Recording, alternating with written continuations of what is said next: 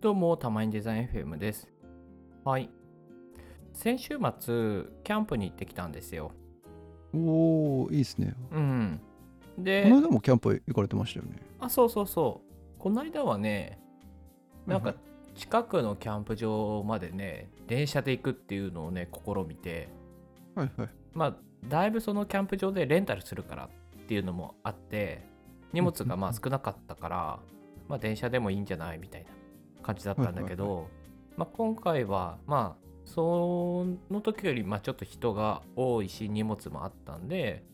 はいはいはまあ、車借りて行ったんですけど、い。はい、いいっすね。うん、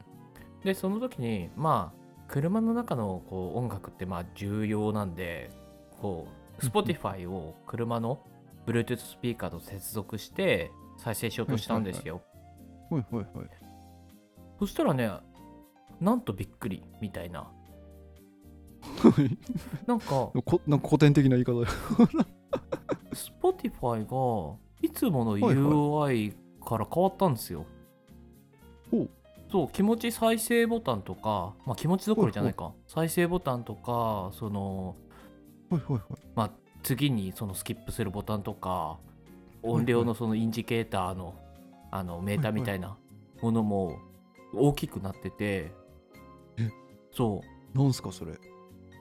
あの車の中でも、まあ、視認しやすくて操作しやすいようにそのはいはいドライブモードっていうのかなの UI に変わってたのねおしゃそうそうそうびっれ。やることおしゃれ。ねびっくりしてめちゃいいじゃないですか。ねだから車の Bluetooth スピーカーにつながっ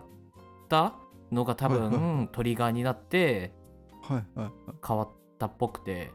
はいはいはい。あそんなことできるんだっていうのでねすごいちょっとびっくりしたんだよねえー、めちゃめちゃいいじゃないですかう。ん確かに車の運転時との操作感違いますもんね。手元で持ちながら操作。そうそうそうそうじゃないですかでやっぱりこう手元でまあいつもの通りこうあの Spotify の UI とかだとどうしても文字が小さいから、うんうんこう走行中にこうスマートフォンをこう片手で持って見るみたいなさ、うん。はいはいはい。なんかそれがすごいこうアクシデントにもつながってくるから、うんうんまあ、大きい UI に切り替えるっていうのはなんかすごいこうシチュエーショナブルといしんししそうんじょ状況に合わせててすごいいいなと思うんですよ ね。はいはいはい。めっちゃいいと思いす。ます。ですよね。うんうんうん。でそういうのってあの Google マップとかでもあって、はいはいはい Google マップもあの車で運転してる時とか結構ナビゲーションとして使うはいはいはいはいことも多いと思うんだけど、やっぱりその時の UI ってかなり大きくなってるし、えー、それも知らなかったです僕車運転しないからうんうんうんうんそれはなんか発見でした、ね面白いよねはいはいいやだから結へ構そう使うシーンが変わるとアプリの UI も変わるよっていうのがはいはいはいはいなんか考慮されているうんうんところが面白いなっていう発見がありましたね。あ本当だドライブモードになるんですね Google マップもそうそうそうそう。そうなんですよ。えー、もうナビだ普通にそうそうそうそう。あとほら、あの例えば今タクシーの配車アプリとかあるじゃないですか。はいはいはいはいであれってあのこちらからそのタクシーをあのここに来てくださいっていうカスタマー用はいはのいはアいプリもあれば、うんうんその運転手に運転手側がそれを受信するあのビジネス側のアプリもあるんだけどはいはいはいそのビジネス側のアプリはもうスマートフォンがその運転席のこう近くにセットされてるからうんうんでそれもかなりその UI が、まあ、運転しながらあの事故らず見れるようにこう大きめの UI で設計されされてたりするんだよね。はいはいはいはいでもちろんその遠く離れて見るあ、まあ、手手元手元では見ない少し離れて見るからうんうんうん結構コントラストも気をつけてると思うし。はいはいはいはいなんかそういうところでね、あ車の中で操作する UI って、まだ自分がやったことなかったから、ちょっと楽しそうだなって思いました。うわ楽しそうっすねうん、普通に、うんうんうんうん。やっぱいる状況が違うので UI も、まあ、違うのは当たり前だよなっていうのは聞きながら思ったのでそうそうそうそう。で思えばそういうの結構多いなと思っててはいはいはい例えばその居酒屋とかお店に行った時のそのタブレットの選択 UI とかはいはいはいはいな独自でありますよねそうそうそうそうあれもさ、うんうんなんかよくわかんないんだけどさあのこうファフ ァミレス席みファミレス席の奥みたいなところにさこう置いてあるんだけど、そのタ,、はいはいタブレットがなんか取り出せないようになってたりこ固定でこあーうつながってたりしたりするじなゃっなていまですすねかそうなんか奪う人がいるんですかねそうそうそうそうなあれ系使いやすいと思ったことあんまないん ですよいやそうなんだよね だすだから俺だったらこうするのになっていうのをなんか考えながら こうメニューを選んでたりだとかいやそーあうれであとねさらに気になってるのがはいはいセルフレジあーセルフレジですねそうはいはいはいセルフレジの UI もやっぱり今過渡期なのかいろんなところがこううん導入してるからそはいはいはのいいろんなこう UI があるというかはいはいはい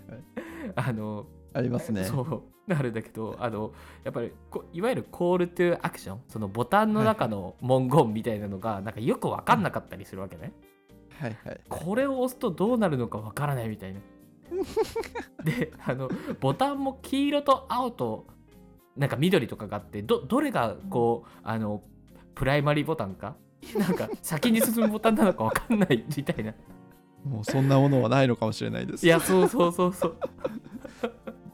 もう決済の種類が自分がやりたいのがどれかがこう照合するのがすごいめんどくさいです一番僕あーそうだよねいや本当にさ、まあ、っていうのでさな何が言いたいのかというと結構今までってうんうんうんまあもうすでにもう違う状況だとは思うんだけどこうはいはいパソコンとかスマートフォンとかのサービスからもう飛び出しちゃってるんだよね。あはいのはい飛び出しちゃってますねうん、いろんなシーンで、まあ、す同じくスマートフォンでも使うシーンがかわ違っていた特殊だったり、うんうんまあ、もしくは同じタブレットでもあの決済で使われてたりだとかするし、はいはでそうなってくるとかなり状況に合わせた UI みたいなのがその、うんうんうん今までのナレッジを踏襲しつつ新たに考えなきゃいけないっていうのが、まあ、かなり出てくるから,、うんうんうんそういうのってすごいチャレンジがあって、いやなんかデザイン並みよりに尽きるなみたいなことを思いましたね。なんかその話を聞いていたらうん、やりたくなってきましたねそういうのねえやってみたいよね。うんうん、むしろなんかちょっとやっていかないと狭まりそうだなって思いましたなんか自分がはいはいはいはい。もっとそういうのが増えていくっていう未来は想像できやすいのでいや本当にそうだよね。うんなんか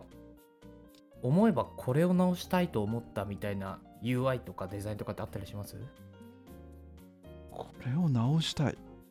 まあパッと思いつかないよねそう言われると。そうですねそれこそ最近ムカついたのはうん。あれですねあのさっき話に出たうん。なんですかねファミレスじゃないですけど僕が行った時はあの回転寿司だったんですけどうんうん回転寿司に置かれるタブレットで、あの 最初におすすめのメニューでこう出ているやつが後ろの方にも出てたりいろんな箇所で出出てくるんですよねこあーれをさっき頼んだのかどれが頼んだんだみたいなのが混乱して結局なんか二重で頼むみたいなとかはいはいはいはい。すごい嫌でしたねいや嫌ですよね。うんいやそうなんだよね。そそこを俺もすごい直したいなと思うんだよね。はいはい近くのファミレスとか行くたびにそう思うんだよね。ああとは銀行かな銀行のあ物銀によ行ってはね。うん。マジでなんか分かりづらいというかなんでこんなちっちゃく次に進むボタンが右上にあるんだよとかあーいやすごいわかりますね。俺はお金借りたくねえよとかいやーですかねまあねとというねはいまあなのでなんかまだまだこうデザインのバリューを発揮できる場所ってなんかいっぱいあるなと思うので、いや僕たちそのデジタル系の、まあ、UIUX をやってるプロダクトデザイナーは忙しいですね忙しいですねうん大変だやっていきですねやっていきですね。うんというお話でした